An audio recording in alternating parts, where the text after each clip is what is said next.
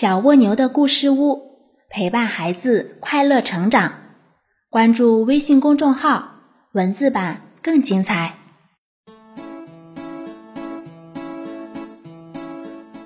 小朋友们好，欢迎来到小蜗牛的故事屋，我是橙子姐姐。今天的故事是鸡鸣狗盗。有一次，孟尝君。率领众宾客出使秦国，秦昭王见孟尝君很有才华，就让他留下当相国，帮助自己治理国家。孟尝君不敢得罪秦昭王，只好留下来。不久，大臣们劝秦王说：“留下孟尝君对秦国是不利的，他出身王族。”在齐国有封地有家人，怎么会真心为齐国办事呢？而且孟尝君很有才华，如果让他回到齐国帮助齐王，对我们国家也很不利。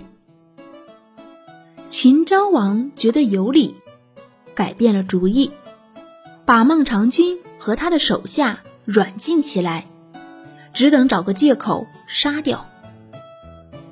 秦昭王有个最受宠爱的妃子，只要妃子说一，昭王绝不说二。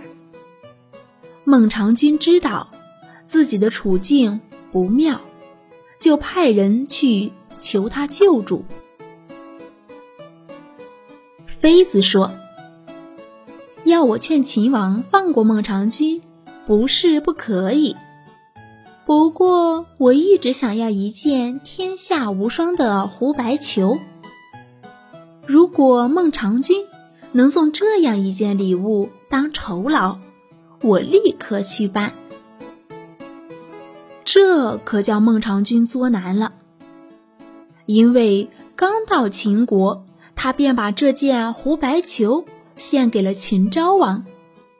这时候又去哪儿？再弄一个胡白球呢？就在这时，有一个门客说：“我能把胡白球找来。”说完就走了。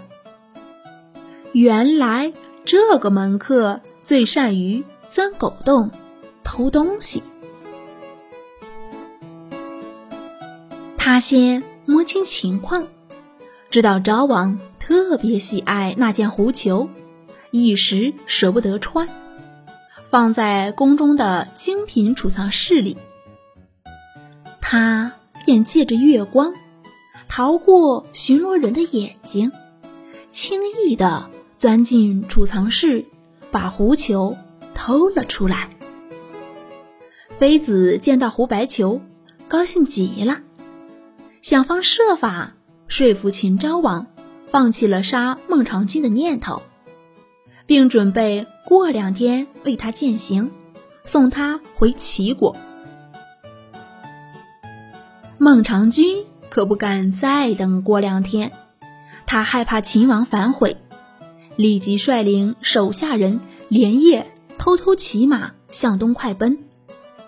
当时的东大门叫函谷关，按秦国法规，函谷关每天鸡叫才开门。当孟尝君和门客赶到城门下的时候，时间还不到，城门上的守军不肯开门。半夜的时候，鸡怎么可能叫呢？大家正犯愁时，只听见几声“呃呃呃”的雄鸡啼鸣，接着城关外的雄鸡都打鸣了。原来孟尝君的另一个门客会学鸡叫，而鸡只要听到第一声啼叫，就立刻会跟着叫起来的。守关的士兵虽然觉得奇怪，怎么还没睡饱，鸡就叫了呢？但也得按照规定起来打开关门，放他们出去。天亮了。秦昭王得知孟尝君一行已经逃走，立刻派出追兵追赶，追到函谷关，人家已经出关多时了。孟尝君靠着鸡鸣狗盗之势离开秦国，逃回了齐国。这个成语比喻，即使是微不足道的本领，在特定情况下却起了重大的作用，也指偷偷摸摸的行为。